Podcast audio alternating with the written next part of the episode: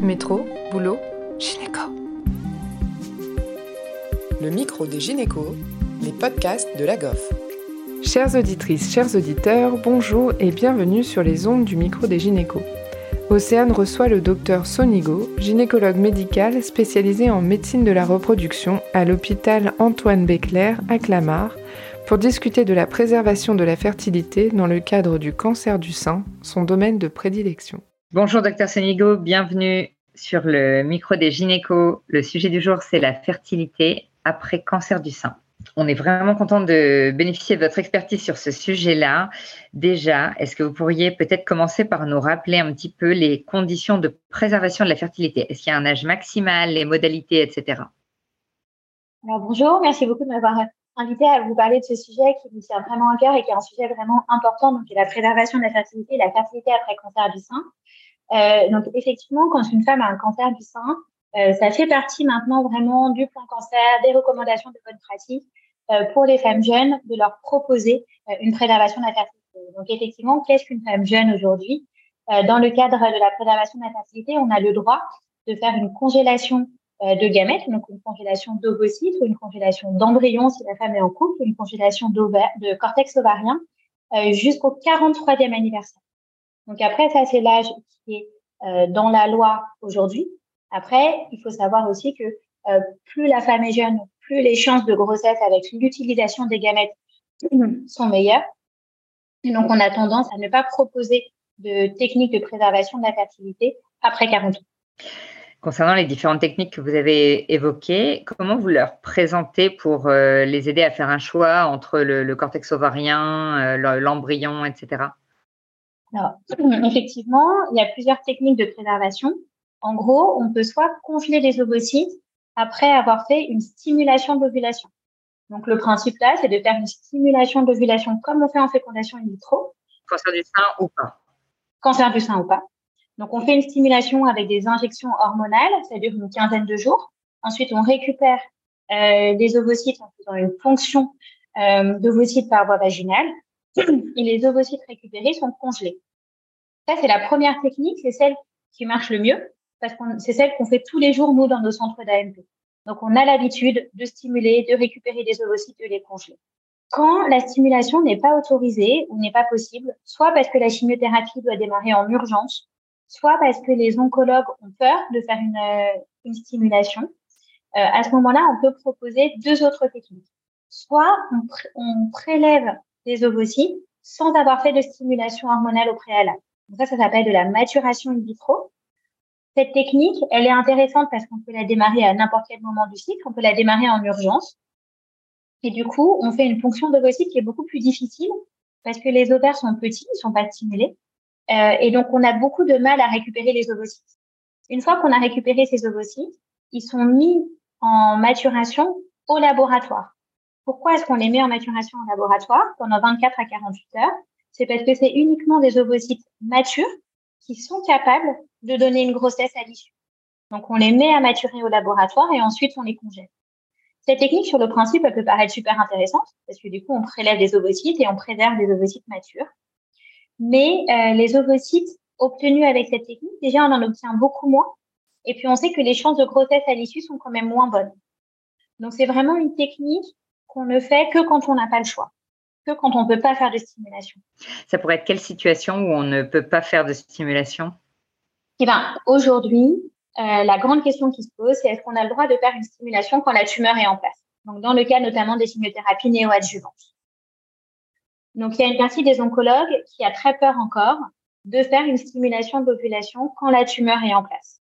Parce qu'il y a une élévation du trou radial circulant et du coup, ils disent que ça risque d'avoir un impact sur la survie, sur les, risques de récidive, etc. Et donc, dans ce cadre-là, il contre-indique la stimulation.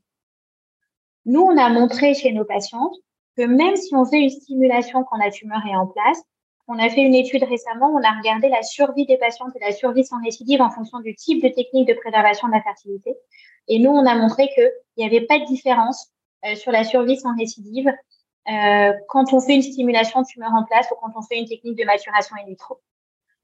Parce qu'aujourd'hui, les techniques de stimulation, on donne un médicament qui s'appelle du létrozole, euh, donc c'est un anti-aromatase, qui permet de diminuer le taux de stradiol circulant. Et donc aujourd'hui, nous, on est plutôt rassurés et on a tendance à proposer euh, ces techniques de stimulation même quand la tumeur est en place. Mais il y a encore des oncologues qui ne sont pas d'accord. Et donc la dernière technique, c'est une congélation d'ovaires.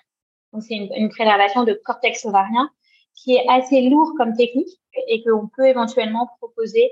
Euh, ça, on le fait pas après 36-37 euh, ans que les, les résultats sont pas très bons.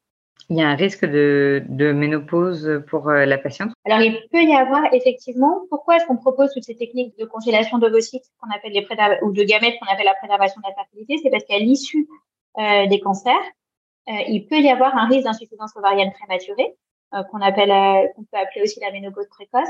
Et puis, il peut y avoir aussi une infertilité à l'issue. Et donc, dans ce cadre-là, le fait d'avoir congelé des ovocytes, ça pourrait permettre de pallier à cette infertilité sachant que c'est absolument pas des garanties de grossesse. Et nous, c'est vraiment ce qu'on dit aux patientes. C'est pas parce qu'on congèle des ovocytes ou du cortex ovarien qu'on peut leur garantir que euh, ces ovocytes congelés permettront d'obtenir une grossesse à l'issue. Mais est-ce que le fait de, de, prélever du cortex ovarien, ça augmente les risques un petit peu de, de, de ménopause, de, de syndrome climatérique? Hmm. Non, c'est une très bonne question, mais a priori non. D'accord, donc ça reste vraiment plutôt leur problématique autour du cancer par rapport à ça. Oui, tout à fait. D'accord. Et donc, en pratique, si la patiente en consultation vous demande une préservation de la fertilité, euh, comment vous organisez les choses? Alors, euh, déjà, le plus important, c'est qu'on demande bien aux oncologues de nous adresser les patientes rapidement pour qu'on ait le temps de leur proposer les différentes techniques de préservation de la fertilité. Donc, quand on, quand on voit les patientes en consultation, nous, on les, nous, on les voit très rapidement. Hein. En... Des fois, on peut même les voir le lendemain euh, du jour où elles nous sont adressées, au maximum dans la semaine euh, après la découverte du cancer, si elles nous sont adressées suffisamment tôt. On commence toujours par faire une évaluation de la réserve ovarienne. Donc, on fait un bilan avec une échographie et euh, un dosage d'AMH notamment pour évaluer la réserve ovarienne, donc le nombre de, de, follicules présents dans les ovaires qui va nous guider sur les différentes techniques de préservation de la fertilité possible. Ensuite, on va expliquer à la patiente les différentes techniques que je vous ai expliquées la maturation in vitro, la stimulation, la préservation de cortex ovarien. On va leur expliquer les modalités et on va discuter avec la patiente et avec l'oncologue de la meilleure technique de préservation de la fertilité à proposer. Dans ce cadre-là, c'est vraiment un choix qui va se faire à trois, vraiment avec la patiente, l'oncologue et les médecins de la reproduction pour évaluer les, les bénéfices et les risques de chacune des techniques qu'on peut proposer. Et ensuite, en fonction de la technique qui est proposée, on la met en place euh, très rapidement après le début de la consultation. Une fois qu'on a euh, congelé les ovocytes, nous, on va euh, proposer aux patients systématiquement une, euh, des rendez-vous annuels pour faire le point sur le nombre d'ovocytes qu'elles ont congelés, éventuellement leur désir de grossesse, comment elles ont vécu les choses, etc., pour pouvoir les accompagner après dans un projet de grossesse futur. Ce qui est très important et ce qui va nous permettre de faire le choix entre les différentes techniques, c'est euh, l'âge de la patiente, la réserve ovarienne, donc le nombre de follicules qu'il y a dans les ovaires au moment où on va les prendre en charge, et puis le type de traitement qui est prévu par les oncologues. Est-ce que c'est de la chimiothérapie adjuvante, néoadjuvante? Quand est-ce qu'ils vont démarrer les traitements, etc. Ça, c'est les trois points clés qui vont nous permettre de faire le choix sur les différentes techniques de préservation de la fertilité. Et concernant du coup les, les issues de la conservation, on peut annoncer quel euh, taux de succès, quelle chance de grossesse à une patiente qui a opté pour la conservation? Alors, euh, donc ça aussi, c'est une très bonne question. Donc, la préservation de la fertilité, elle est faite à peu près depuis, depuis 2010. Euh, donc, on commence à avoir maintenant suffisamment de recul pour pouvoir vraiment répondre à cette question à laquelle on avait du mal à répondre avant. quand on, il y a une méta-analyse qui a été faite là récemment qui montre que quand on a congelé des ovocytes dans le cas du cancer du sein ou pour des hémopathies, les chances de grossesse à l'issue sont d'environ 35%. Donc, il y a environ 35% des femmes qui ont compté des ovocytes qui réussiront à avoir une grossesse grâce à l'utilisation de ces ovocytes congelés. Parmi celles qui essayent. imaginons si quelqu'un change d'avis, elle n'a pas été comptée dans ces statistiques. Euh, oui, ouais, exactement. Et ça, c'est vraiment une très, très bonne question parce que la majorité des études qui étaient faites avant, euh, ils montraient qu'il y avait une altération de la fertilité après cancer, mais ils prenaient toutes les femmes qui avaient un cancer du sein et il ne regardait pas celles qui avaient un désir de grossesse.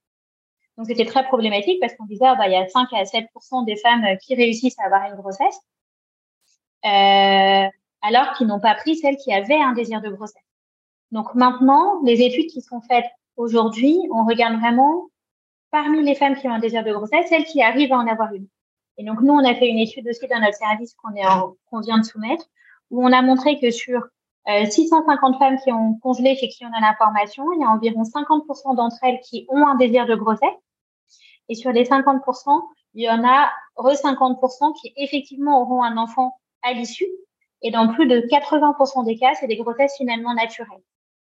Donc ça, c'est vraiment un message important qu'on va donner aux patientes. C'est que c'est possible d'avoir une grossesse après cancer quand on le désire. Ça peut fonctionner. Et quand ça marche pas, on peut utiliser les ovocytes congelés. Et là, on a environ 30 à 35% euh, de chances de grossesse quand on utilise les ovocytes congelés. Et ça, ça va dépendre de l'âge à la congélation et puis évidemment aussi du nombre d'ovocytes qu'on a réussi à préserver. D'accord, mais du coup, vous les, vous les encouragez plutôt vers la fertilité spontanée en première intention avant l'utilisation de la préservation. Hmm. Exactement. Quand une femme vient nous voir et qu'elle a euh, un désir de grossesse après cancer, les différentes choses à faire, c'est dans un premier temps déjà évaluer avec l'oncologue qu'il y a bien un accord de grossesse donc euh, qu'il y a un dernier bilan qui soit bien, qui montre bien que la patiente est toujours en rémission. Si elle est sous hormonothérapie, il faut arrêter l'hormonothérapie un moment avant de pouvoir démarrer le projet de grossesse. Donc on vérifie que sur le plan oncologique, tout est bon pour démarrer une grossesse. Si tout est OK, nous on a tendance à faire un bilan de fertilité assez rapide pour vérifier que tout fonctionne. En gros, vérifier qu'il y a bien des spermatozoïdes, vérifier que la patiente ovule bien, vérifier que les trompes sont perméables.